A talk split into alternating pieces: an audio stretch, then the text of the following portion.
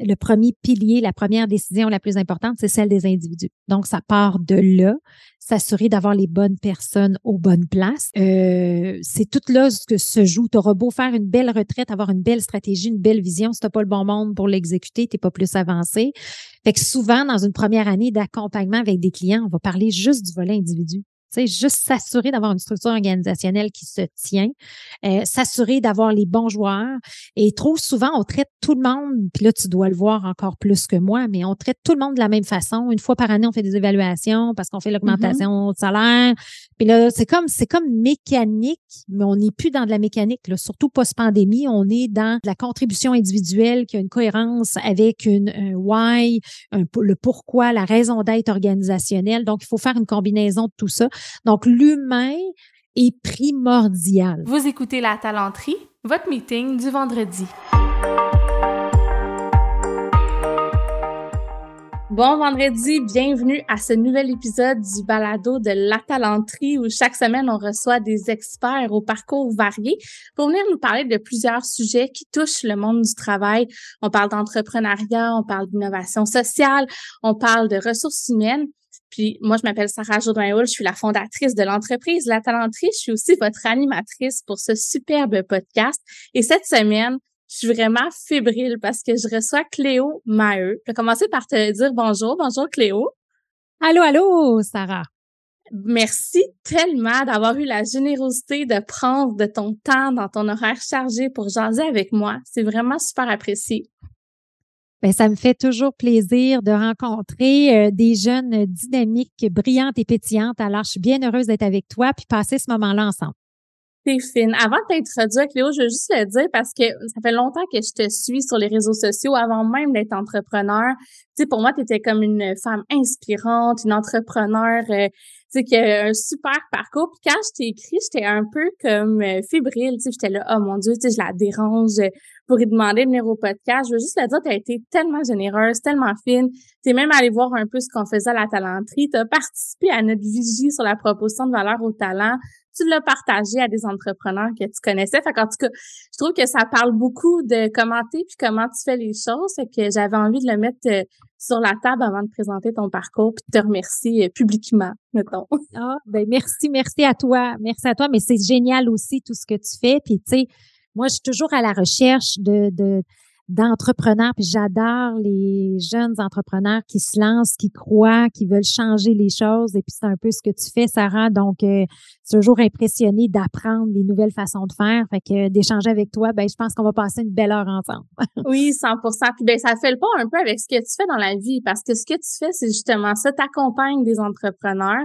Tu as une spécialisation avec les entreprises en hyper croissance. On va y revenir. Euh, tu es fondatrice d'ailleurs de l'entreprise qui s'appelle Hypercroissance. Tu es une coach certifiée de la méthode Scaling Up et de la méthode 3HAG. Je sais pas si je le dis bien.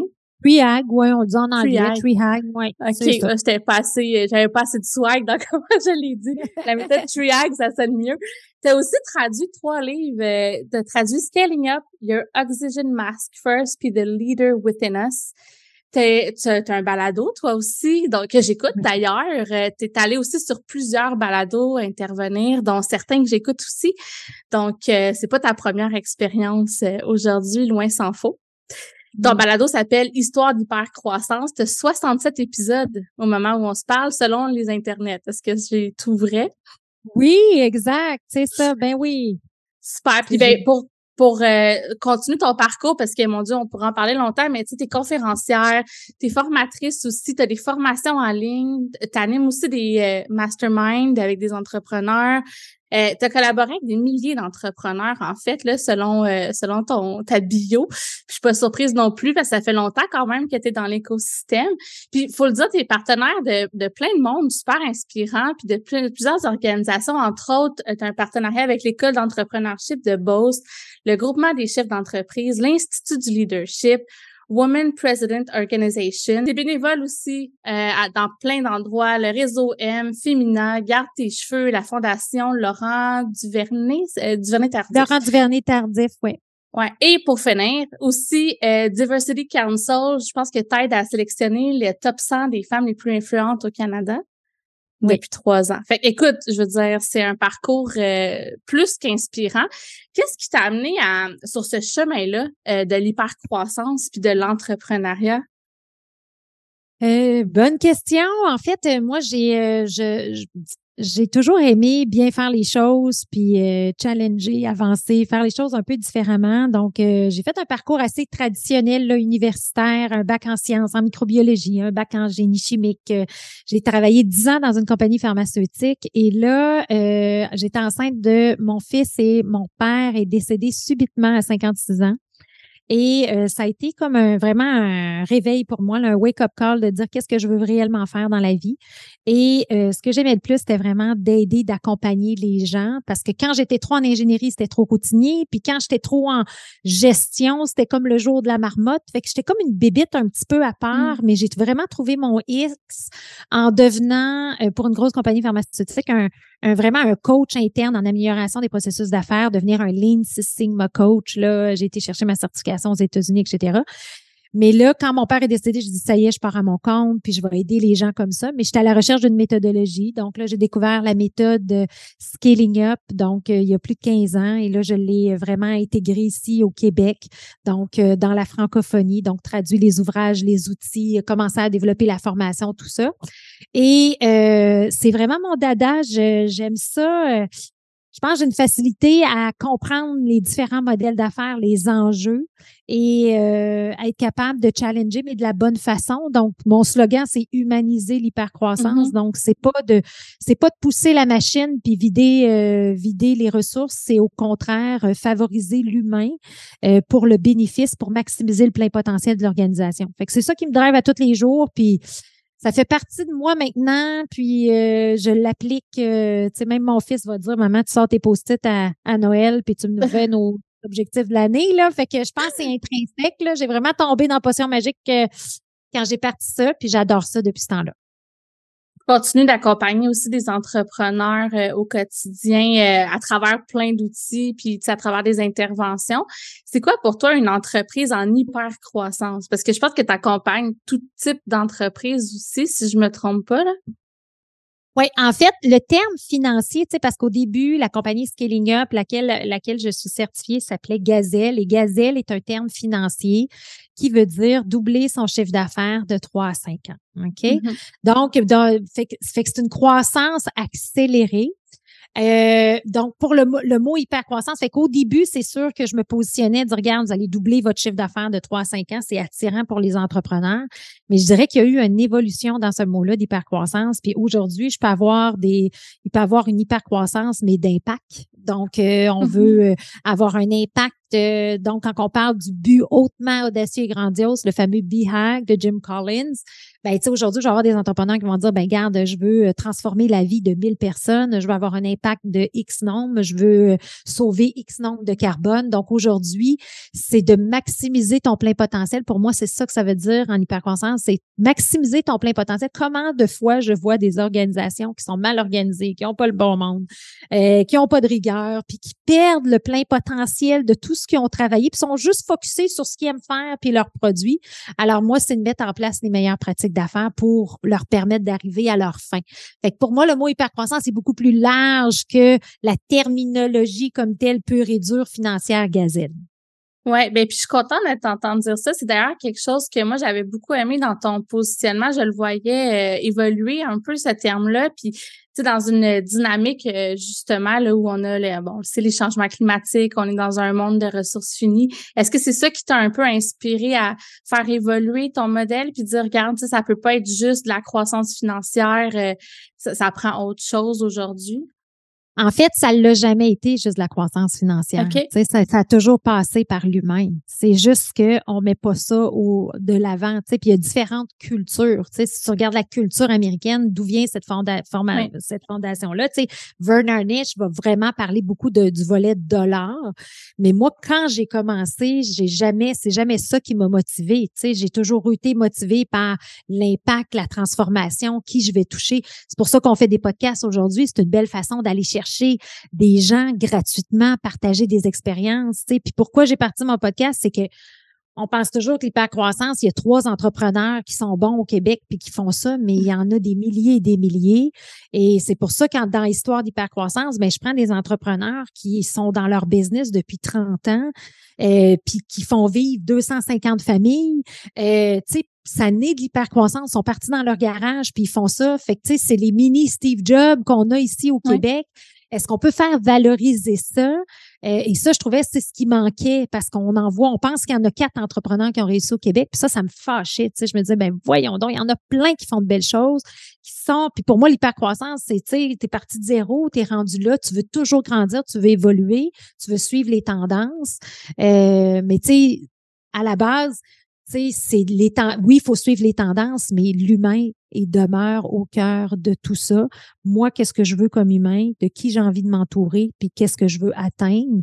Et le moyen, c'est ton organisation.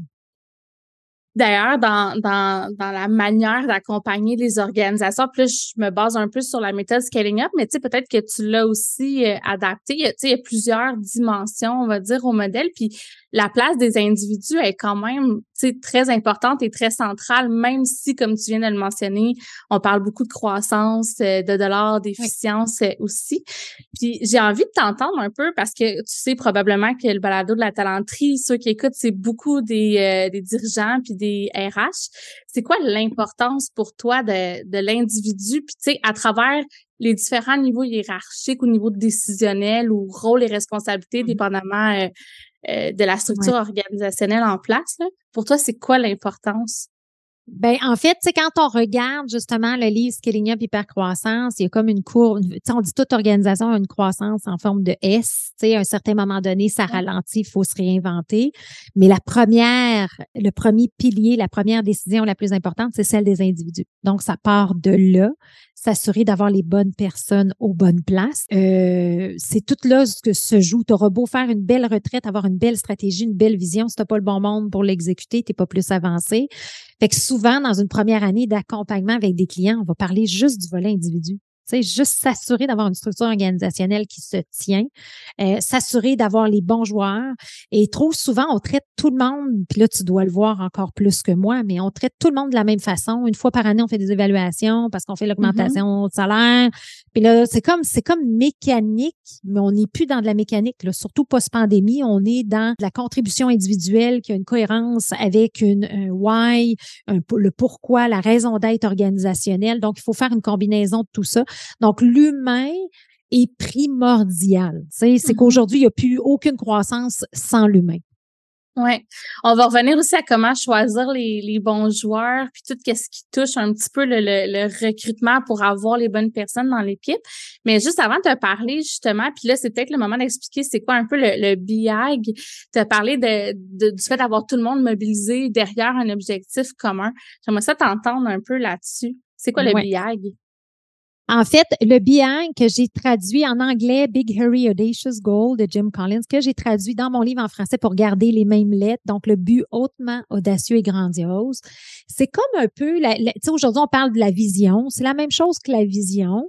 Euh, donc, toutes les approches se ressemblent. Hein. Plus on lit dans les meilleures pratiques de gestion, il y a plein, plein d'approches qui se mm-hmm. ressemblent. Mais tu sais, pour vous mettre ça le plus simple, le BIAG, c'est vraiment euh, comme la vision ultime. Donc, le but ultime, hautement audacieux qu'on se donne dans 10 à 30 ans, qui amène l'équipe à se surpasser en répondant à trois questions. Donc, les trois questions pour définir le BIAG. La première, c'est euh, quelle est votre raison d'être? Donc, organisationnelle. Donc, pourquoi je me lève à tous les matins. Deuxième élément, c'est dans quoi je peux être le meilleur au monde. Donc, on sait trop souvent d'entrepreneurs vont partir une business, ils ont plein d'intérêts, ils essayent un peu de tout, mais sont moyens dans tout. Donc, il faut faire des choix, avoir un focus, ça, dans quoi on peut être le meilleur au monde. Et le troisième élément, quel est mon moteur économique? Qu'est-ce qui va faire en sorte que je vais être capable d'assurer la pérennité de mon organisation?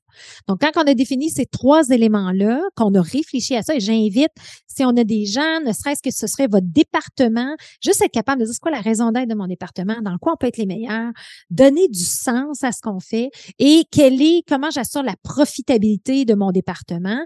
Ça peut se faire très bien, évidemment. Moi, je le fais d'un jour à travers une organisation. Mais l'intention ici, c'est d'être capable de dire où je me vois dans 10 à 30 ans. Et c'est là que le BIAG, il peut avoir différentes formes de BIAG, mais celui qui est le plus le fun, dans le fond, c'est celui qui est à caractère inspirationnel. et qui amène les gens à se dépasser. C'est comme dans mon cas, moi, c'est d'avoir un impact sur 100 000 entrepreneurs en 2025 parce que mon premier BIAG a été atteint, je voulais être la référence dans la francophonie. Je voulais que mm-hmm. Vern, le fondateur, vienne présenter devant 500 entrepreneurs francophones. Fait que j'avais défini ma propre mesure une fois qu'on atteint notre premier biag, on en met un deuxième. Mais l'idée, c'est que ça aligne les bons comportements qu'on recherche et ça mobilise les troupes.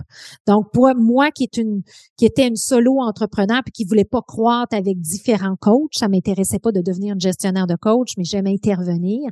Mais c'est sûr que j'ai pris un modèle en ligne et j'ai productifié, un mot qui n'existe pas, mais que j'utilise beaucoup, mm-hmm. productifier mon offre pour atteindre mon biag et avoir un impact et justement faire un podcast qui est plus grand public comme toi tu as du succès, tu vas toucher un plus grand nombre de gens, donc avoir de l'impact. Ça, ça fait en sorte qu'on est capable de se lever à tous les matins avec une, une, une étoile vers laquelle on vise qu'on veut avoir et euh, ça donne du sens. Et c'est là qu'après, je fais un lien avec les individus. Ça peut rattacher l'individu, dire, ben, regarde, si cette organisation-là veut sauver euh, X nombre de carbone ou veut avoir un impact sur X nombre de vies, ben moi, c'est quoi ma contribution si je m'en viens au marketing, si je m'en viens aux opérations, si je m'en viens? Fait que là, on vient donner du sens puis de la mmh cohérence dans ce que les gens font. Qui est d'ailleurs euh, très clé là, derrière euh, pour que tous les, humains soient motivés et heureux aussi là, au travail. On le sait, de ramener ça à du sens. Puis avoir du sens au travail, ça peut vouloir dire différentes choses pour différentes personnes. Mais ce qui est sûr, c'est que de savoir à quoi on contribue puis comment, tu l'as dit euh, bien mieux que moi, mais c'est vraiment essentiel. C'est quoi le rôle des entrepreneurs là-dedans? Est-ce que tu penses que c'est une responsabilité qui est partagée puis que tout le monde à tous les niveaux, peu importe leur rôle se doit de définir et partager, mettons, la bonne nouvelle du BIAG ou de, ses déclinaisons, ou est-ce qu'il y a comme un rôle qui est propre aussi aux dirigeants euh, qu'on peut pas échapper? En fait, moi, je vais travailler cette définition-là du BIAG souvent avec l'équipe de direction. Parce que, à quelque part, savoir ça dans quoi on est les meilleurs au monde, puis quel est le potentiel. Puis, tu sais, moi, je reviens toujours, c'est quoi les compétences fondamentales, c'est quoi les systèmes, les process, les processus euh, qu'on a euh, en place depuis des années qu'on n'a pas pensé, mais finalement, on est super bon. Euh, donc, il faut être capable de nommer ça. Euh, il faut être capable, tu sais, la raison d'être fondamentale. Pourquoi? Puis souvent, la raison d'être de l'organisation est très près de l'entrepreneur qui l'a fondé. Hein, mm-hmm. tu sais, souvent, il y a une corrélation là. Fait que moi, c'est quelque chose que je travaille beaucoup avec l'équipe de direction pour le définir. Mais après, dans l'atteinte et la cascade, ben chaque employé doit avoir sa propre raison d'être et contribution pour avoir un impact sur ce grand objectif-là. Et c'est là qu'on est capable de voir si un fit entre l'individu et l'organisation? Avec les organisations que tu accompagnes, as-tu des, exemples de bonnes façons de le faire, de pas bonnes, de mauvaises façons, en fait, de, le faire ou de choses à éviter sur justement comment on s'assure qu'on a les bonnes personnes en place? je, te ramène, à un moment donné, je t'ai vu faire une intervention, euh, je me plus, je pense dans le réseau des femmes d'affaires du Québec. Puis tu nous faisais faire un exercice où il fallait un peu mapper les joueurs qu'on avait dans notre équipe, nos fournisseurs, puis voir est-ce que c'est tous des gens qui sont à la bonne place, est-ce que je les réembaucherai tous demain matin? Euh, de ton expérience, généralement, est-ce que c'est quelque chose qui est bien fait dans les organisations? Non. OK. non, that's it. Euh, non, pas du tout. Euh, non, parce que j'aime beaucoup le livre de Marshall Goldsmith, là, qui est un des gourous là, en termes de coaching, qui dit What you got here won't get you there. Donc, ce qui t'a amené ici, c'est pas, pas, pas garant de ton succès. Alors, trop souvent dans les organisations, on va avoir parti avec une équipe euh, qui était très bonne pour une stratégie peut-être 5 euh, millions à 25 millions, mais quand tu arrives du 25 millions à 50 millions, ben il y a des gens qui sont pas capables de passer d'une vague à l'autre. Tu sais que tu auras beau euh, développer les compétences, ça. fait qu'il faut voir à quel rythme tu veux aller et comment tu veux te réorganiser. Puis il y a des gens qui seront pas heureux non plus dans cette nouvelle façon de faire là. Alors de l'importance de bien bien comprendre euh, nos besoins organisationnels. Fait que oui, c'est sûr que si on va avec la base, la méthodologie top grading de Brad euh, euh, mm-hmm. Smart que je vous ai montré, mais s'il y a un livre que vous devriez lire, c'est le livre de Jeff Smart, qui est le livre Who, qui est une super bonne façon de faire pour embaucher les meilleures personnes. Donc, le livre Who de Jeff Smart, son fils, est, excellent. Et, et c'est là aujourd'hui qu'on parle vraiment de carte de pointage et non pas de job scorecard en anglais. On parle au lieu de parler de, description de poste ou description de tâche. Tu sais, ça, c'est comme un peu, tu sais, c'est un peu euh, outdated. que j'ai juste des mm-hmm. mots en anglais, je sais pas pourquoi, là, ce matin. Là, en tout cas, c'est pas, c'est pas assez de date, c'est ça, c'est pas assez de date. Fait que dans le fond, ça fait que, ça fait que ce qu'on cherche à faire réellement, c'est de se dire bon ben parfait, voici mes, mes ambitions. Donc voici mon bien vers où je veux m'en aller. Maintenant, quelle est ma vision trois ans? Qu'est-ce que j'ai de besoin? Et trop souvent, les organisations, comme elles manquent de vision, et là, je dirais, si tu n'as pas ton behind, mais tu sais quand même l'orientation, sois très précis dans ton trois ans. Souvent, le trois ans, il n'y a, pas de raison que tu ne sois pas capable de le définir. Et euh, dans ta vision trois ans, ben, c'est quoi ta structure organisationnelle et c'est quoi le gap? Parce que moi, ce que je réalise, c'est que les gens vont tolérer des comportements qui ne fit pas ou qui fitaient il y a cinq ans, mais ne fit plus maintenant. Ils ont peur de prendre des décisions, beaucoup de manque de courage managérial et où des fois ils se disent OK, go, parfait, j'embauche des A, j'embauche des A, mais ils prennent pas le temps de leur donner un cadre de référence spécifique qui pour moi est la carte de pointage que je disais tantôt. Mm-hmm. Et dans la carte de pointage, il y a deux éléments clés importants, c'est quelle est la raison d'être de cette fonction-là et quelles sont les mesures de succès.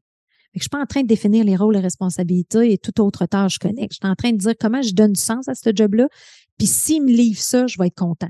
Fait que là, les gens ont besoin de carré de sable très clair dans ce qu'on mm-hmm. fait.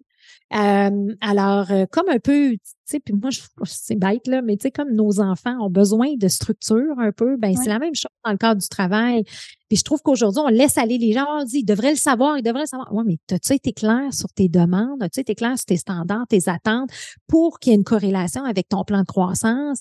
Fait que souvent, c'est ça qui va manquer, tu sais, mais Déjà, quand l'équipe de direction est capable d'avoir sa vision long terme, sa vision trois ans, puis qu'après, ils sont capables de regarder objectivement et non pas émotivement les gens qui sont là, mais beaucoup plus c'est quoi mes fonctions et les besoins que j'ai. Déjà là, on avance d'un grand pas. Ouais, puis j'avais, je, ça fait un peu le pont avec ce que tu viens de dire, mais j'avais noté dans le livre aussi que tu disais, mais pas toi, mais que Vern Arnish disait qu'il faut établir comme un ou deux indicateurs clés ou quelques indicateurs clés vraiment par fonction dans l'entreprise. Tu sais que ça sert à rien d'avoir une liste là à pu finir de, de choses à accomplir. J'imagine que c'est un peu la même chose pour ton job scorecard euh, pour chaque individu. Tu te gardes, c'est quoi les affaires clés? Exact, c'est la même chose. Fait qu'en français, j'ai traduit Job Scorecard par carte de pointage. Euh, puis effectivement, moi, j'ai traduit ça par mesure de succès ou les KPI, les indicateurs de rendement clés. Puis par exemple, tu vas embaucher quelqu'un au niveau des ventes, OK? Mm-hmm ben, tu sais, tu vas embaucher quelqu'un au niveau des ventes. Mais si tu dis, tu mets juste comme mesure vente par rapport au budget, ben, le budget va être fini. Donc, c'est une mesure, oui, elle est importante, cette mesure-là, mais elle est très euh, euh, rétroactive. Donc, le mois va être fermé, j'ai-tu fait mon budget? Tandis que si on est capable de mettre des mesures très proactives, puis qu'on veut que cette personne-là aille développer des nouveaux leads, développer des nouveaux marchés, ben là, on va mettre des mesures qui vont être proactive, donc des leading indicators instead of lagging indicators. Fait que là, des, vraiment des mesures. Fait que tout ce qui est des indicateurs de performance prospectifs, c'est mm-hmm. super important de mettre ça dans les cartes de pointage. Souvent, les gens n'ont pas ces mesures-là. Ils ont juste des mesures par rapport au budget, par rapport au PNL. Mais il faut, faut avoir des mesures qui vont apporter les bons comportements chez les personnes recherchées. Et trop souvent, il n'y a pas de connexion. Puis après ça, les gens vont être découragés, vont dire, ils livre pas, mais tu n'y as pas donné les bonnes mesures qui apportent le bon comportement. Es probablement au courant que souvent, en ressources humaines, euh, il y a des euh, processus de gestion de la performance assez fastidieux. Euh, il y a un courant, il y en a qui disent qu'il faut les enlever. Il y en a qui ramènent ça à quelque chose d'un petit peu plus simple. On a rarement juste deux ou trois grands indicateurs clés. souvent, c'est quand même plusieurs choses là, qui sont évaluées. Qu'est-ce que tu penses de, de ça? Est-ce qu'il faudrait je veux pas dire les éliminer parce que clairement, c'est important d'avoir un, retour sur qu'est-ce qui a été fait ou qu'est-ce qui a accompli les objectifs, comme tu viens de le mentionner.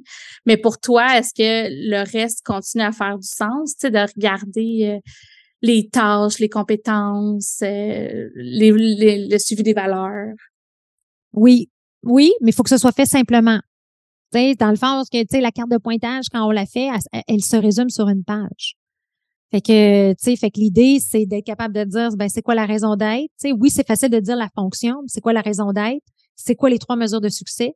c'est quoi les cinq compétences essentielles, c'est quoi les cinq responsabilités essentielles, c'est quoi les cinq valeurs, est-ce que je suis rouge, jaune, vert en fonction des valeurs? Fait que ça, c'est vraiment l'outil, tu sais, dans le fond, que moi, j'ai tout développé en français. Puis après, j'ai une page qui est vraiment le développement d'une compétence à la fois. Fait que si j'ai mis rouge dans une compétence, fait que, tu sais, fait qu'il y avait beaucoup d'approches très fastidieuses, là, tu sais, je nommerai pas les clients, là, mais tu sais, qui ont plus de 1000 employés, puis qu'il avait mis en mm-hmm. place un système RH, puis toute la patente. Puis finalement, quand je suis arrivée avec euh, mes, mes, mes, affaires bien simples, puis on dit, c'est quoi, on va retourner à la base, parce que si ça est bien fait, le reste va rouler.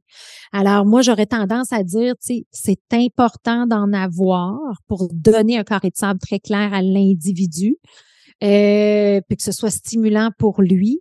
Puis mais en même temps, faut que ça tienne sur une page, puis que ce soit facile, puis que c'est du rouge, jaune, vert, puis qu'on ait. Le plus important, c'est de susciter les bonnes euh, discussions pour assurer d'avoir les bons comportements, puis que tout le monde soit heureux là-dedans. Puis je me permets de te poser la question. Je sais que c'est pas nécessairement ton expertise, mais j'aimerais savoir ton opinion à toi avec tes lunettes euh, de, de coach d'hypercroissance. Qu'est-ce que tu penses du fait de lier la performance à la rémunération?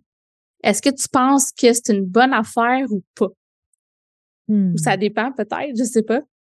Ouais, ben moi j'aurais tendance à dire que ça dépend. Tu sais, c'est ça dépend parce que tu sais, je vois c'est sûr que moi, j'ai des entreprises, mettons, qui vont dire, OK, parfait, on double le chiffre d'affaires euh, en cinq ans, puis que les, il va avoir comme, mettons, l'équipe de management plus, plus.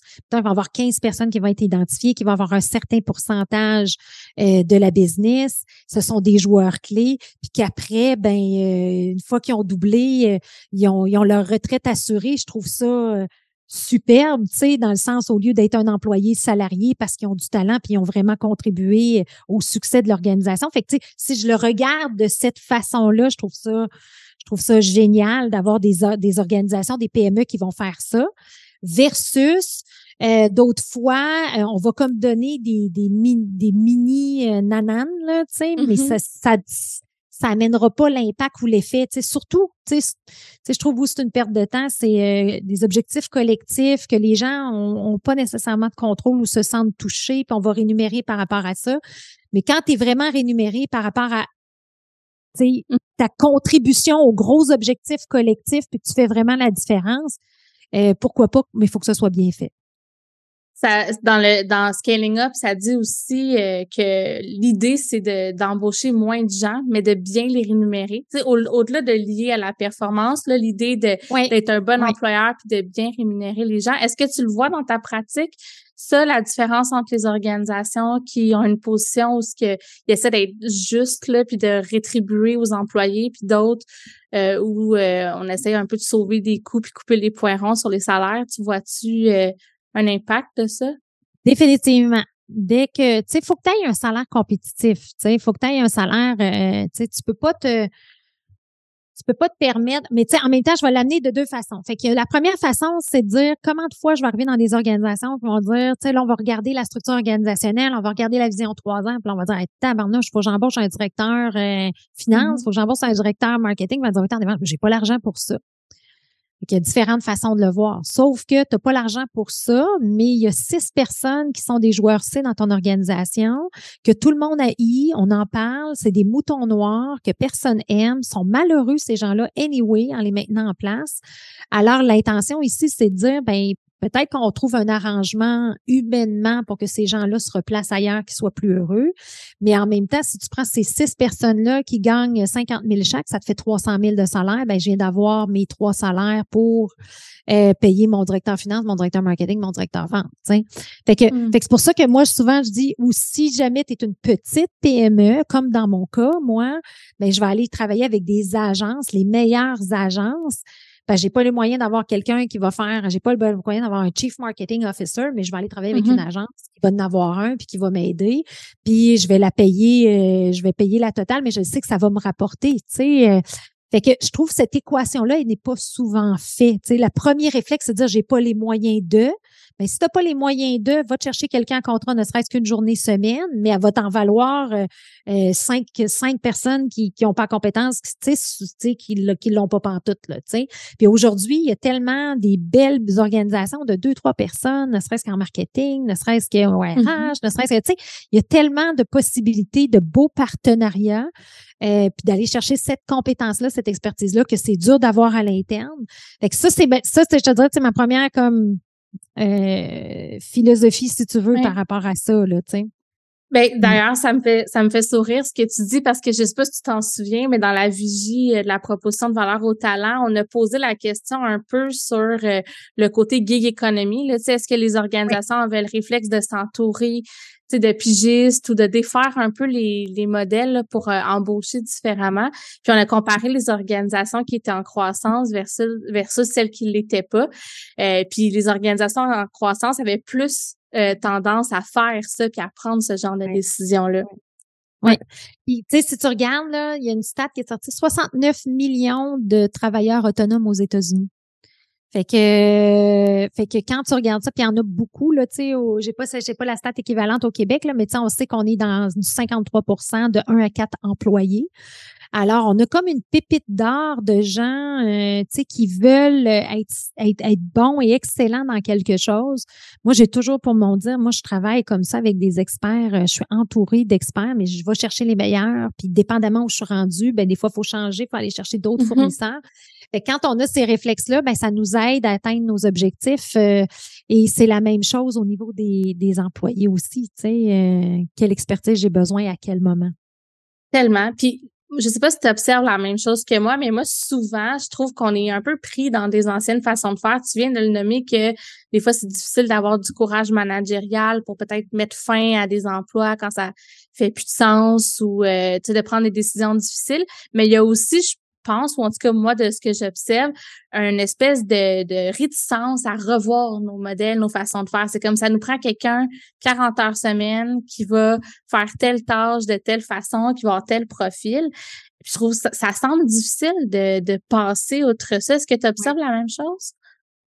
Je te dirais, les entreprises manufacturières on parle d'automatisation, on parle de d'usine 4.0. Mm. Donc ça, c'est comme un peu tangible de robotiser, automatiser.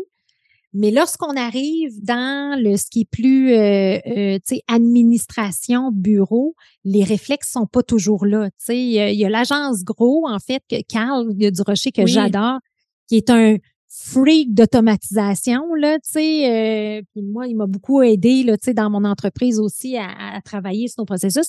Puis ça, ça va m'amener, Sarah, à dire une stat. Tu sais, c'est-à-dire que oui, les gens ont de la misère et la preuve est telle que, selon une étude qui est sortie de McKinsey, seulement 5% des organisations en, en Amérique du Nord ont réellement des plans de développement. OK?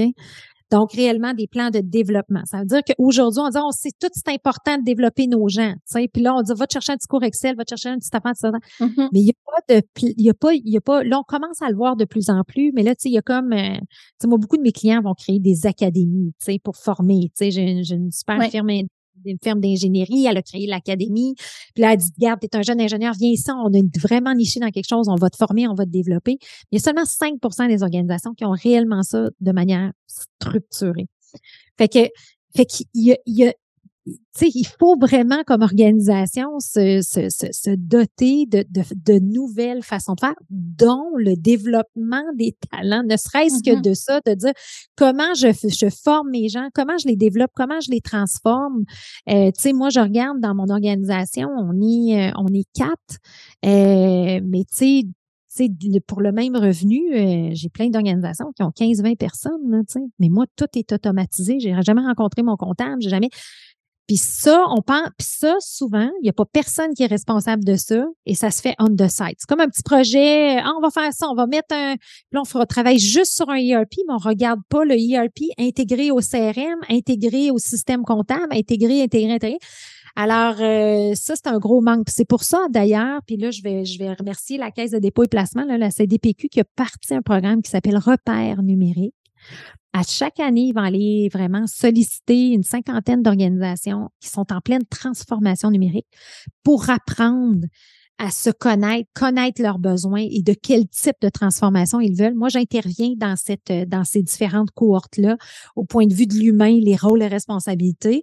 Puis, on se doit de réinventer nos façons de faire parce que c'est impossible. Tu sais, la main-d'œuvre, oui, elle est rare, hein, tu sais, pénurie de mm-hmm. main-d'œuvre, quelque chose, mais en même temps, il y a des organisations qui manquent pas de pénurie de main-d'œuvre, ils n'en manquent pas parce qu'ils ont travaillé sur leur culture, ils sont attrayants, ils ont mis en place des outils, des systèmes efficaces pour aider ces gens-là, ils ont un programme pour les développer. Ça, c'est des entreprises en hypercroissance on va revenir à comment euh, la culture puis la marque employeur, euh, c'est important puis ça peut jouer sur le fait qu'on n'est pas justement dans une situation où nous on ressent la pénurie de main d'œuvre.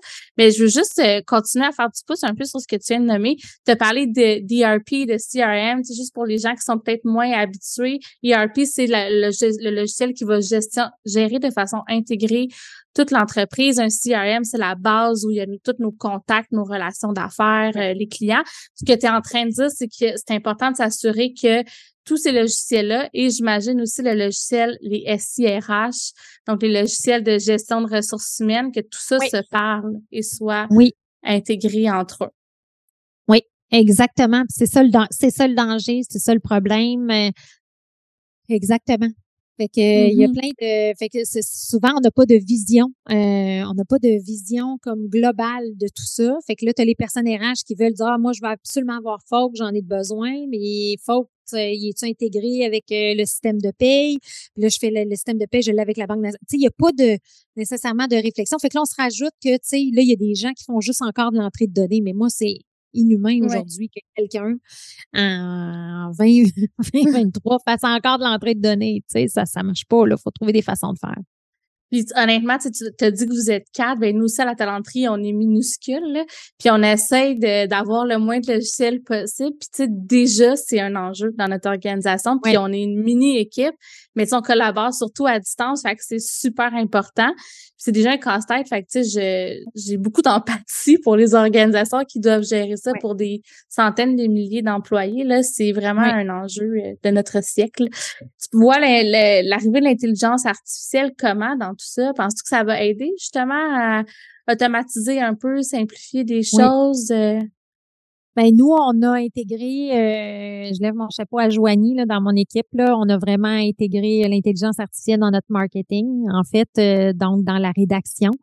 Euh, fait qu'on sauve un temps fou. Euh, fait que moi, je pense qu'il faut toujours quand même avoir un humain, hein, tu sais, parce qu'il faut mm-hmm. que tu ton notre, notre ami chat euh, GPT, il faut que tu lui demandes ce que tu veux, hein, tu sais. Fait qu'il faut qu'il soit bien alimenté. Fait qu'on suit encore là. Joanie, tu sais, elle a suivi une formation là-dessus. On essaye d'être à l'avant-garde, de s'éduquer. on a pris un système marketing qui intègre ça, l'intelligence artificielle. Fait que, tu sais, fait que moi, dans le fond, j'embrasse j'embrasse toutes les nouvelles technologies, incluant euh, le AI. Il faut, faut, faut pas passer à côté. Euh, puis comme dans n'importe quoi, ça a ses limites, puis l'humain va toujours de, devoir être là d'une quelconque façon euh, pour mettre son grain de sel, mais il faut pas fermer les yeux puis aller à contre-courant. Penses-tu que les entreprises québécoises sont prêtes à tous ces bouleversements-là qu'on est en train de vivre? Parce que j'allais dire qu'on va vivre, mais c'est, c'est, on est vraiment dedans. On est dedans, on est dedans. Je te dirais, les entreprises euh, que je coach sont très allumées par ça.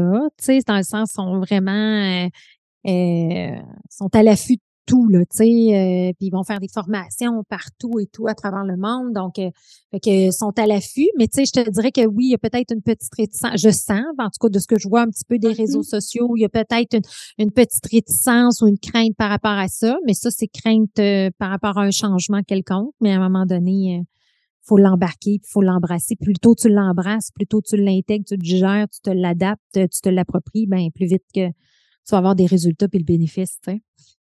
Tout à fait. C'est vrai que la réticence au changement, pas besoin d'intelligence artificielle euh, pour avoir ces défis-là. ça demeure, euh, ça demeure la base de l'humain. Euh, tu as parlé tantôt de, du fait qu'il y a certaines organisations qui vivent moins de pénurie de main-d'œuvre. Tu, sais, tu disais, ben parce que c'est des organisations qui ont réfléchi à leur culture, euh, qui ont réfléchi aussi à leur marque employeur, puis euh, c'est des organisations attrayantes. Euh, j'aimerais ça t'entendre parler de c'est quoi pour toi réfléchir à sa culture. Tu sais, qu'est-ce qui est important de faire pour s'assurer d'être un bon employeur puis de garder des gens, premièrement? En fait, la première chose, c'est vraiment de nommer son ADN que j'appelle. C'est vraiment d'être capable de nommer son ADN. Donc, ADN étant, c'est quoi nos valeurs fondamentales? Puis aujourd'hui, une valeur, c'est pas l'honnêteté. C'est pas, c'est pas un petit mot euh, avec une phrase, mais c'est, c'est beaucoup plus une courte phrase qui représente le comportement. Si je transforme une valeur comme l'honnêteté en se dire les vraies affaires, ben ça change. Puis là, je suis capable de dire, ben Sarah, j'ai l'impression qu'on se parle, mais là, tu me dis pas les vraies affaires. c'est bien plus puissant que de dire, j'ai l'impression que t'es pas honnête, tu sais. Fait mm-hmm. que, fait que, fait que, fait que déjà là, je pense la première étape, euh, c'est vraiment des gens qui sont capables d'asseoir euh, on dit toujours un maximum de cinq valeurs. Donc, quels sont les cinq comportements, donc attitudes recherchées chez nous avec une courte phrase qui souvent commence avec un verbe d'action. Par la suite, c'est vraiment d'être capable de nommer en peu de mots la raison d'être. La raison d'être, pour moi, elle est beaucoup plus puissante que la mission. La mission, c'est beau, là, c'est 18 lignes que tu mets sur ton site web que personne ne se rappelle. Mais si tu es capable de mettre ta raison d'être en peu de mots d'impact, euh, par exemple, moi, c'est inspirer être complice. Ben moi, j'ai goût de travailler avec ça je, veux t'inspirer aujourd'hui, puis je veux être complice de ton succès si on se mmh. revoit. C'est mes deux mots. Je vais savoir s'il y a un fit, il y a un pas, puis je peux pas plaire à tout le monde. Tu Alors, c'est très clair. Fait qu'il faut avoir une clarté sur la raison d'être organisationnelle. Et par après, ben là, c'est vraiment des rituels pour faire vivre ça. Donc, euh, en fonction de tes valeurs, en fonction de ta raison d'être, quels sont les rituels qu'on met en place.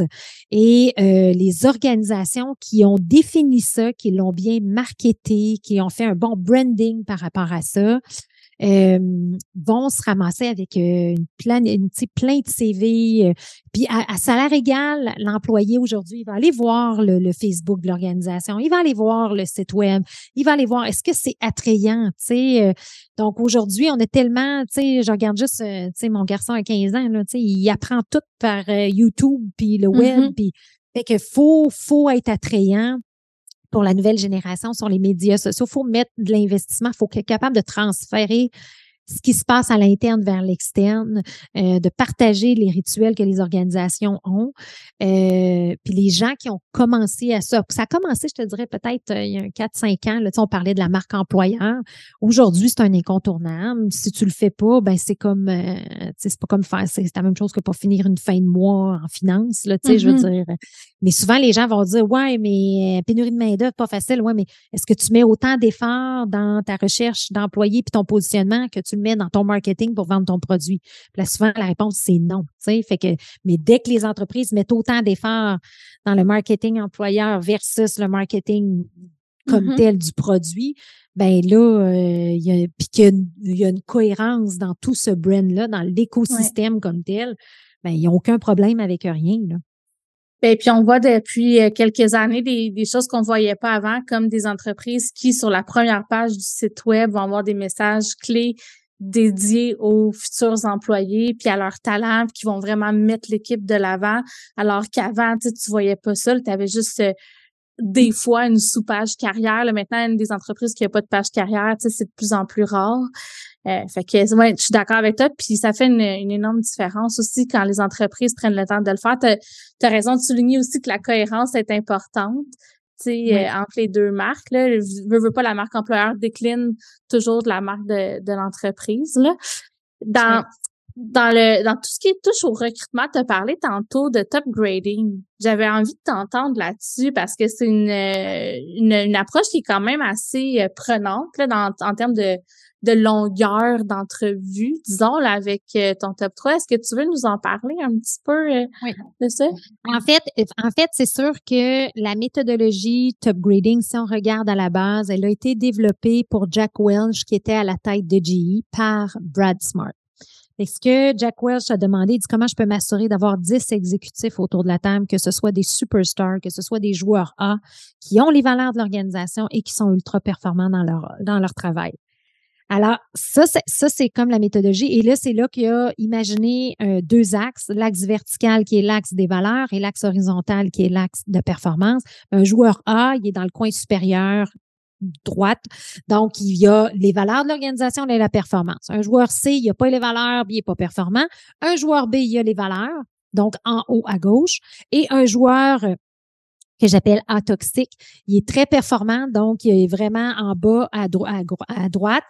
Et lui, dans le fond, va être très performant. Fait, c'est sûr que moi, j'utilise ces cadrans-là comme outils pour mesurer la santé organisationnelle. Est-ce que s'il y a 2000 employés, je vais le faire ces 2000 employés? Non. Mais est-ce que je peux m'assurer? Et ce que Jim Collins dit toujours, il faut avoir 90% de joueurs A dans des fonctions critiques. Alors, moi, quand ils me font leur organigramme, je vais dire, c'est quoi tes fonctions critiques? C'est où que tu as besoin de A? Peux-tu avoir 90% de A dans ces fonctions critiques-là? Alors, et évidemment, après un an, quand je travaille avec les clients, ben, c'est d'avoir zéro C et des A toxiques, on n'en veut plus après, idéalement, un an. OK? Donc, euh, fait, que, fait que ça, c'est pour, en fait, l'outil top grading. Il y a plein de, tu sais, si vous allez sur mon site web, euh, j'ai une boîte à outils complète où je partage tous ces outils-là si vous, si vous sentez le besoin. ça, c'est quelque chose que je vois pas beaucoup souvent non plus dans les RH, mais que je m'attendrais à ce que les RH soient capables de parler aux gestionnaires. Ben, t'as-tu un A? Ben, un A, l'action est bien différente. Faut que tu le retiennes, ton A, versus un B qu'il faut que tu le développes. Puis un A toxique, faut que tu l'avertisses. Tu sais, fait que, fait que tu sais, cette méthodologie-là est super intéressante. Là, il y a la méthodologie top grading pure, euh, avec le super gros livre qui va dire voici toutes les questions d'embauche, les processus, les ci, les ça. Et eux ont même créé euh, le snapshot qui est comme l'espèce de vision euh, visuelle avec leur système. Moi, je ne vais pas jusque-là dans une PME. Il faut rendre ça simple. OK? Je ne vais pas jusque-là. Mais par contre, un bon processus d'embauche, poser les bonnes questions, avoir différents paliers, impliquer différentes personnes dans les processus, fait que c'est sûr que la, mais la meilleure méthode, c'est celle de Who, son fils, qui l'a beaucoup allégé. Euh, avec les bonnes questions. Mais oui, il faut avoir un processus d'embauche structuré, euh, mais simple. Euh, mm-hmm. Et avoir les bonnes interventions. Mais c'est sûr que plus le poste est haut dans l'organisation, plus il va avoir peut-être, tu sais, deuxième, troisième, quatrième entrevue fit avec l'équipe. Mais sinon, on veut pas, on veut pas rendre ça compliqué pour quelqu'un aux opérations, par exemple. ben, on fera pas une entrevue qui va tout dans le détail il y avait quand même aussi la notion que je trouvais très intéressante. Puis, tu sais, bien honnêtement, nous, euh, encore une fois, tu sais, on était une mini-équipe. Puis, la dernière embauche, j'ai fait ça, tu sais, euh, qui, était de tester vraiment les compétences. Fait que nous, on a rémunéré la personne parce que là, tu sais, à un moment donné, quand tu demandes le, temps des gens, nous, on s'est dit, OK, on va être fair. Tu sais, les trois euh, derniers candidats, mettons, là, qu'on qu'on voudrait peut-être embaucher, ben, on a fait faire des tests pour faire tester le travail. Tu sais, qu'est-ce que tu penses de ça? Est-ce que ça serait une bonne approche? Est-ce que c'est réaliste de, de, demander aux organisations puis au RH de faire ça à plus grande échelle selon toi? J'ai mon idée là-dessus, mais toi, qu'est-ce que tu en penses? Ben, moi, je pense que oui. Tu une mauvaise embauche, euh, ça, c'est, c'est, ça, ça coûte, euh, c'est, c'est épouvantable les dommages que ça fait à l'organisation. Là, euh, donc, sais, il y a 25% du taux de succès des. Lorsqu'on n'a pas de processus formel comme ça, là, vraiment spécifique, il y a une personne sur quatre qui va être la bonne. Alors, euh, taux de succès. Fait que, euh, fait que ça, c'est vraiment selon les études, justement, top grading. Alors, raison de plus pour structurer la façon dont on veut le faire, puis voir les compétences. Et euh, autre élément important aussi, c'est, je suis sûre, Sarah, quand tu as fait ça, tu as quand même défini ce qu'on appelle la fameuse carte de pointage, tu sais, pour être capable de dire, ben parfait, moi, les mesures de succès de cette personne-là, je veux qu'elle soit au ventre puis qu'elle me fasse une croissance, elle double ma croissance en cinq ans. Mais si la personne, elle n'a jamais fait ça, puis c'est un preneur de commande aux ventes internes, ben, tu n'as pas le bon candidat non plus. Il y a une notion aussi de bien définir ce qu'on recherche pour que quand on interviewe le candidat, on est capable de valider. Et comme tu mentionnes, les compétences, moi, je pense que c'est toutes des bonnes pratiques. Et euh, il y a un livre qui est euh, Hire Slow, euh, euh, Hire Slow and Replace Fast ou quelque chose comme ça. Là, il y a un ah, oui, oui, oui, d'embaucher lentement, de prendre son temps. quand la personne ne fait pas, c'est fire fast, fire fast, c'est ça. C'est comme. Alors moi, je, moi, je crois fermement à ça. Comme là, j'ai un client, ça y a pris Ça y a pris neuf mois trouver sa directrice RH. Il doit avoir passé pas loin de 70 personnes en entrevue. 70, ah non, ça c'est quelque chose, là. C'est, euh, rare qu'on voit ça, là. Ouais. ouais. Mais lui, c'est comme il dit, il n'y en est pas question, je veux qu'elle soit bilingue, qu'elle soit ci, qu'elle soit ça, tu sais. Puis il y avait vraiment des critères. Il est passé par un chasseur de tête. tu sais, le chasseur de tête, je l'ai rencontré dans un autre cas. Il, dit, il dit, t'es exigeant, t'es exigeant, tu sais, comme, mmh. oui, mais en même temps, là, vois-tu, il l'a trouvé la semaine passée. Et puis, euh, c'est un fit parfait. Fait que, tu sais, fait que, tu sais, souvent, les gens vont prendre le moins pire de la gang parce qu'ils ont toffé, toffé, toffé, ils ont manqué de vision, tu sais. Euh, puis là, c'est dire, là, j'ai absolument besoin de quelqu'un, puis là, il faut que je me déload, puis là, il déload juste une semaine, puis après ça, il n'y a pas de structure formelle. Tu sais, c'est toute cette organisation-là qui manque. À quel point les, justement, les valeurs, tu as parlé des, que oui, des fois, il y a des gens qui sont compétents, qui sont performants, mais qu'ils n'ont pas nécessairement les, mêmes valeurs ou la même vision. Fait que là, ça devient des joueurs, euh, tu as dit, euh, toxiques. Euh, à quel point c'est grave de, les maintenir en poste, ces gens-là? Euh, en fait, c'est les plus toxiques que les C. Dans le sens que le C, à limite, il est déjà, il est déjà identifié, il est déjà loser. Il est déjà, il est déjà peut-être pas heureux, il est déjà peut-être pas à sa place, il est déjà, euh, il est déjà peut-être pas bien. Puis souvent, les C dans une organisation peuvent être des A dans une autre organisation. C'est pas, pas, mm-hmm. pas que la personne, elle est pas bonne en soi, c'est juste qu'elle ne fit pas, elle a pas les valeurs, elle a pas. Tandis que les A toxiques, souvent, c'est des gens qui, eux, ne seront pas capables de passer la vague de croissance d'une vers l'autre. OK? Donc, euh, c'est-à-dire que, mettons qu'on veut transformer le modèle d'affaires, tu eux autres, ça a été des superstars, puis ils ont été hyper, hyper performants. Ben souvent, eux autres veulent pas se réadapter. Tu sais, c'est comme, ils sont hot, I'm doing this, puis je le fais de cette façon-là beaucoup de résistance au changement. C'est, moi, je les appelle les high maintenance. Donc, on doit les avertir très, très, très souvent. Souvent, on a peur de s'en défaire parce qu'ils amènent souvent un certain volume. Là, tu sais, je me rappelle, j'avais déjà quelqu'un dans l'industrie automobile. Il générait le 30, un tiers des ventes. Puis, il avait fait une approche d'une jeune stagiaire dans le parking, quelque chose de vraiment un commentaire désobligeant. Mmh. Et euh, il avait décidé de le remercier. Mais tu sais, c'est comme perdre, mettons-le un terme. Mais finalement, le fait qu'il soit parti a permis, qui était un A toxique, il a permis à deux, trois jeunes de s'épanouir parce qu'ils étaient complètement étouffés par ce gestionnaire-là et de s'épanouir. Fait qu'à toutes les fois où les A toxiques ont été remerciés, puis on pensait qu'on aurait, ça serait épouvantable s'ils partaient tellement qu'ils sont performants. Ça l'a permis à d'autres gens de d'éclore, de prendre la place et de se réinventer. Fait qu'il faut pas avoir peur. Mmh, j'adore ça. Puis j'aime euh, dans, dans ce que tu dis, le message de permettre aux gens d'éclore, de se réinventer. Euh, pour toi, c'est quoi un bon gestionnaire? Comment est-ce qu'on accompagne les gens justement à, à s'épanouir dans leur rôle? Oui. Fait que, tu sais, on parle beaucoup de leader, puis ça, c'est mon troisième livre, là, tu sais, euh, le, le, mm-hmm. le, leader en nous, là, tu sais, puis on parle beaucoup de leadership, puis je pense que le leader de demain, euh, puis j'avais un bel épisode avec Eric Paquette, justement, de l'Institut de leadership euh, par rapport à ça. On parlait du leadership et tout. Mais c'est tout, c'est, c'est un, le, leader de demain, pour moi, c'est un leader qui a beaucoup d'humilité euh, et qui est, à la, mais qui est ambitieux. C'est-à-dire qu'il est capable d'aller connecter avec ces gens et de les challenger.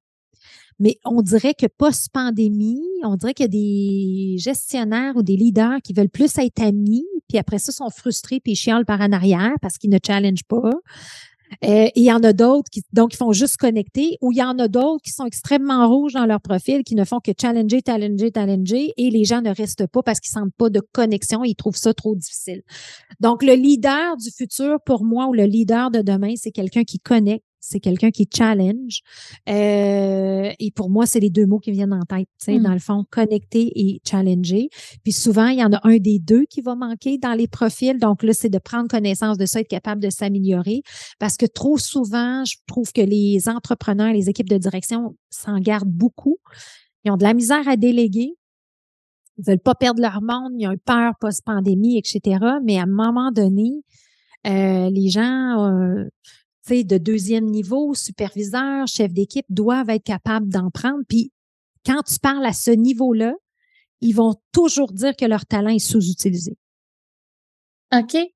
Ouais, ouais. Ben, moi, j'ai fait raison, moi, je euh, le regarde à deux niveaux. Fait que moi, tu sais, Ouais. quand je fais un temps, je vais coacher l'équipe de direction, mais des fois, je vais vraiment aller juste avec euh, les superviseurs, les, les chefs d'équipe. Puis là, tu sais, je vais leur faire euh, qu'est-ce qui veut, tu sais, qu'est-ce qui qu'est-ce qu'on devrait cesser, commencer, continuer.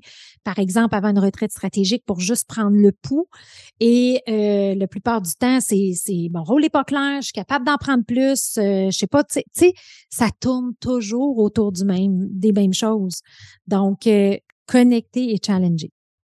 Comment on fait ça de- d'essayer, selon toi, là, parce qu'il y a quelques pistes, euh, évidemment, qui me viennent en tête aussi, là, mais comment on fait pour aller chercher dans les équipes euh, l'espèce de feel des, gens, puis de euh, à quoi ils ont envie de contribuer, comment est-ce qu'ils pourraient euh, servir plus, leurs talents inutilisés sont où? Toi, qu'est-ce que tu recommanderais comme approche? Ben, ben, moi, j'ai pas, j'ai pas justement ton talent là-dedans, là, tu sais, euh, pour aller chercher ce pouls-là. Tu sais, c'est sûr que euh, il y a différentes façons. Fait en mode continu, aujourd'hui, il y a des plateformes comme Amelio et comme Ouais. Office Vibe qui vont être des mesures du taux d'engagement.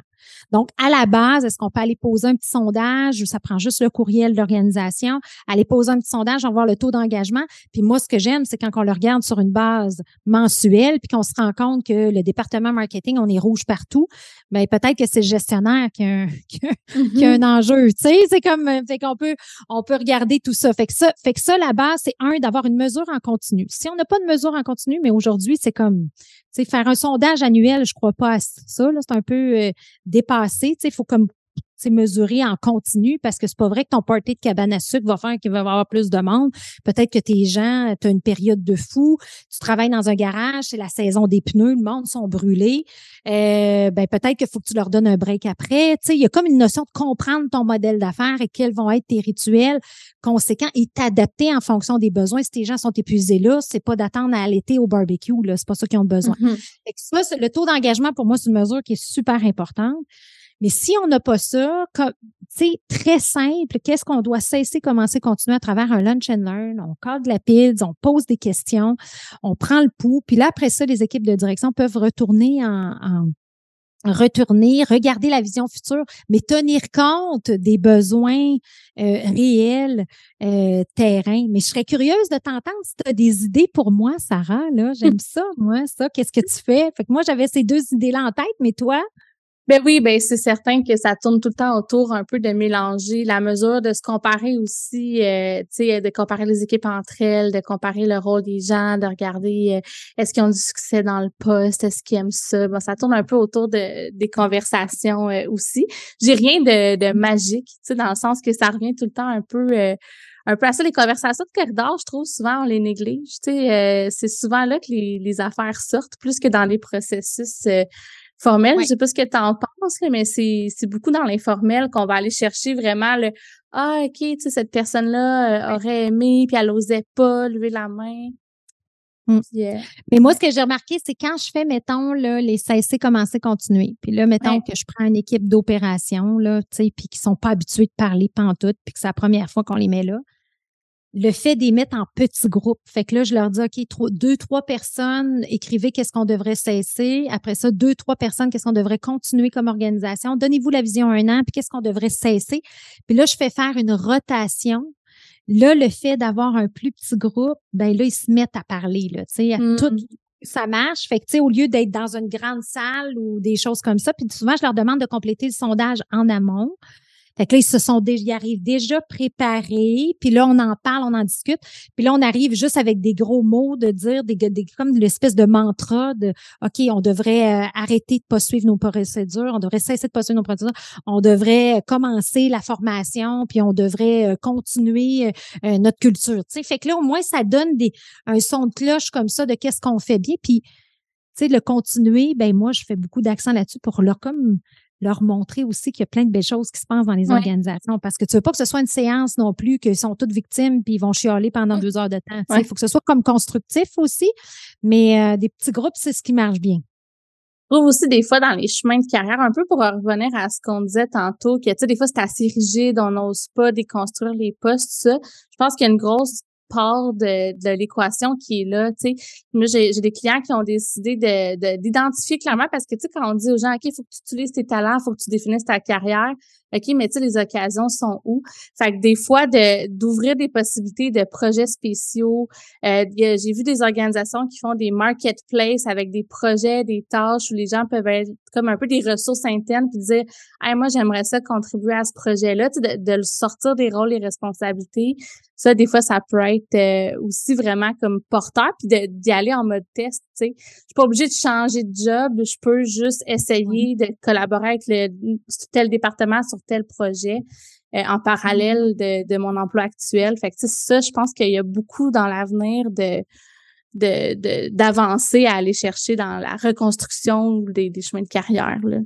Je suis tellement d'accord avec toi parce qu'aujourd'hui, même aussi, si tu regardes, tu sais, le taux de reprenariat, tu sais, au Québec, toutes ces affaires-là, tu sais, les jeunes, ils veulent pas être stressés comme leurs parents l'ont été, hein. Tu sais, ils veulent pas, euh, ils veulent pas des postes de haute direction. Par contre, allumez-les, euh, tu sais, créer, créer. Fait que moi, souvent, quand on va faire de la, de la, la, la revision de la structure actuelle puis la vision trois ans, ben finalement, on n'aura peut-être pas quelqu'un qui va être à temps plein au niveau de l'environnement, au développement durable, mais on va créer un comité. Puis c'est là qu'on peut avoir une équipe de jeunes hyper dynamique de dire moi j'ai un volet là-dessus. C'est un comité, tu sais, des organisations, je pense, euh, des organisations qui ont créé un comité vert. Tu sais, ben là, il y a des jeunes qui sont arrivés là-dessus, ça les fait, ça les passionne. Le comité innovation, le comité culture, le comité. Il y a tellement de belles choses qu'on peut faire pour, je, dire aujourd'hui, un comité du club social. Non, tu sais, mettez un comité culture pour que, euh, puis prenez la mesure du taux d'engagement et ça va définir ça va inclure les activités mm-hmm. du club social, mais récompensez vos gens qui se sont démarqués pour les valeurs, faites voter les gens à l'interne, votez pour le collègue, c'est plus le... Tu sais, il y a tellement de... Puis tout ça, souvent, ce sont tous des belles choses qui coûtent pas grand-chose, mais qui permet à l'individu de se développer, d'être sur son X, d'être dans ses passions. Euh, parce que c'est pas toujours à 100% qu'on va trouver notre passion dans le travail, tu sais. Alors, euh, de participer à des projets spéciaux comme ça, moi, je trouve ça bien ou des comités quelconques. Ouais, puis je pense qu'il y a la notion à l'interne, puis je veux t'entendre là-dessus, puis il y a la notion un peu, euh, il y a comme une espèce d'effacement des frontières, tu sais, entre la vie personnelle, la vie professionnelle. J'ai l'impression qu'une organisation qui veut que ces gens se développent s'épanouissent doit comme être consciente aussi que c'est important de laisser de la place à la sphère personnelle puis de laisser de la liberté aux gens. Qu'est-ce que tu penses de ça? Toi, est-ce que tu, tu penses qu'on devrait laisser les gens, exemple, avoir une deuxième job le soir, euh, avoir du temps pour un projet de bénévolat, ou est-ce que euh, ça, ça, demeure pertinent dans certains contextes d'être comme euh, un employeur où ce que, on s'attend à ce que tout le monde soit 100% engagé dans la mission de notre entreprise et reste chez nous le plus longtemps possible? Qu'est-ce que tu penses de ces approches-là? Euh, ben, je pense que c'est hybride, tu sais, dans le sens que pour revenir au volet culture, l'organisation se doit de définir vers où elle s'en va, puis elle se doit d'être attrayante. Mais en même temps, faut connecter avec la raison d'être de l'individu, qui est une personne à part entière, qui évolue puis qui a des besoins. Alors, euh, c'est ça qu'on voit, l'agilité puis la flexibilité organisationnelle et ce que les gens veulent le plus en ce moment, ne serait-ce que par, mettons, le télétravail. Et je regarde aujourd'hui que toutes les, organisations qui ont des implications sociales, ben ils ne le feront pas le soir et les fins de semaine. Ils vont demander aux gens sur leurs heures de travail d'aller mm-hmm. faire du bénévolat pour l'implication, pour respecter le temps avec la famille et les fins de semaine. Fait que moi, je, moi, j'essaie de faire ça. Je vois beaucoup d'organisations, puis je trouve que c'est ça qui fonctionne le mieux. C'est euh, de pas empiéter sur le temps, le temps personnel et de, et de famille, parce que justement, on a perdu un petit peu ça, puis euh, faut se donner les, faut se donner les moyens là. Comme comme moi avec mon équipe, moi souvent je vais être, je vais être, je vais être dans en atelier avec des clients toute une journée, ben j'ai pas le temps de parler à mon équipe. Par contre, des fois, je vais avoir une idée en tête qui va m'arriver à 8 heures le soir.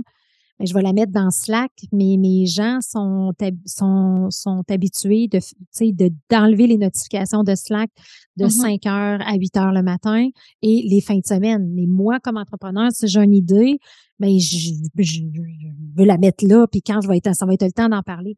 Mais on s'est donné des mécanismes pour que je les dérange pas euh, le soir, les fins de semaine, euh, pour qu'ils aient leur temps privé. Puis ça, je trouve que c'est dommage là, quand je vois là, des des présidents qui renvoient des mails euh, à 8-9 heures. Euh, tu sais, Mhm. Oui, c'est correct, mais au moins dis, réponds-moi pas avant le lendemain. Ou tu sais, définissez quelque chose pour pas que l'employé se sente pris à, à mélanger tout ça. Euh, parce que présentement, il y a, il y a, c'est sûr que moi, j'ai la chance d'accompagner des entreprises dans une hypercroissance qui valorise l'humain. Fait que j'ai comme juste des belles histoires. Mhm. euh, c'est comme le Disneyland euh, de l'humain, c'est fou, là. Mais je sais qu'il y en a d'autres gens, des amis à qui j'ai parlé que qui n'ont pas ces limites-là. Mais tu sais, on se doit de mettre une limite. Puis ton employé, il va juste être plus performant parce qu'il va avoir eu du bon temps avec sa famille, tu sais. Mhm. Tellement. Puis tu as raison de dire qu'il y en a encore euh, beaucoup. Tu sais, on en entend tous dans, dans notre euh, réseau, dans notre famille, mais moi, je l'ai même vu aussi dans des organisations. Puis souvent, c'est inconscient. Tu sais, c'est rare que c'est des gestionnaires qui sont comme hey, moi, je veux stresser le monde, puis je m'attends à ce qu'ils me répondent. Le soir pour la fin de semaine, c'est comme on réalise pas des fois l'impact que ça peut avoir sur l'équipe puis comment ça peut être reçu. Fait que des fois, c'est juste euh, d'être conscient de, de ça. Cléo, ça a été euh, super enrichissant comme, euh, comme entrevue. J'ai envie de te demander en terminant, parce que comme tu sais, il y a beaucoup d'RH qui écoutent le, podcast. Ce serait quoi, mettons, si tu avais un conseil à donner là, sur pour toi, là, le RH, c'est quoi qui fait la différence d'un bon RH dans une organisation? Ce serait quoi la chose là, que tu dis ça, pour moi, un RH, il est bon, puis c'est la bonne personne en général, si, trois petits points. Une bonne personne RH, pour moi, va être quelqu'un qui va être capable euh, de simplifier euh, les façons de faire pour euh, valoriser le potentiel humain. Donc, quand je parle de ça, c'est d'être capable de dire, ben moi, un bon RH, ça va être quelqu'un qui va être capable de comprendre l'individu, mais de faire une cohérence avec la raison d'être d'organisation. Être capable de mettre en place des mesures simples, challenger le gestionnaire pour mettre en place des mesures simples, pas d'en avoir 48 puis il pense qu'il va tout faire puis que ça va être le sauveur de la compagnie, mais d'avoir trois, quatre mesures. Donc, ça, souvent, les RH, je trouve qu'ils ont un beau rôle d'influence pour coacher, accompagner les gestionnaires à développer les talents dans leurs équipes. Et euh, c'est pour ça. C'est vraiment Mhm. ça que je, m'a- je m'attends du RH. Fait que je m'attends pas que vous le faites à la place des gens-là, mais d'être capable puis d'arriver avec des outils puis des choses simples. Euh, adaptées à la réalité des gestionnaires qui n'ont pas le temps de faire. euh, c'est souvent quand les évaluations annuelles arrivent, ça écœure tout le monde. Mais oui, mais revisez-le, l'évaluation annuelle. Faites-le Mhm. faites-le simplement. Allez à l'essentiel euh, pour motiver les gestionnaires à développer leurs gens. Et si vous avez des gestionnaires, mettez des mesures de développement de talent. C'est-à-dire qu'aujourd'hui, un gestionnaire, il y a 30% de B, ben à la fin de l'année, il faut qu'il y ait 60% de A. Fait que ça, ça naît des belles mesures. Au lieu juste de mettre des mesures de performance, mettez des, des mesures humaines aussi. Challengez vos gestionnaires pour qu'il y ait des mesures humaines. Merci pour ce conseil euh, qui fait plein de sens. Euh, bien évidemment, comme tout le reste de notre conversation, Cléo, j'aimerais ça inviter les gens à te suivre comme je le fais personnellement. Donc, où est-ce qu'on peut te retrouver? Il y a ton podcast, bien sûr, Histoire d'hypercroissance. Il y a ton site Oui. web? Est-ce que tu veux un peu nous donner euh, tes... euh, Oui, eh ben, en fait, je vous invite à aller voir. On a euh, sur, euh, on a notre profil aussi Instagram, Facebook, LinkedIn. Donc, on a toute la page hypercroissance.com. Allez, allez nous suivre sur euh, votre réseau social préféré. Et de là, moi, je partage vraiment des trucs, des petites vidéos, des outils gratuits. Donc, vous allez avoir toute l'information. Et sur notre site web, euh, hypercroissance.com slash outils, vous allez avoir une boîte à outils complète de tous les outils que je vous ai parlé aujourd'hui, de la carte de pointage, du top grading, plein de belles choses comme ça pour pouvoir euh, vous aider euh, euh, dans le développement de talent. Super. Ben, merci beaucoup encore une fois, Cléo. Puis je te souhaite une excellente fin de journée. Merci infiniment, Sarah. C'est exceptionnel tout ce que tu fais et je te souhaite une bonne hypercroissance.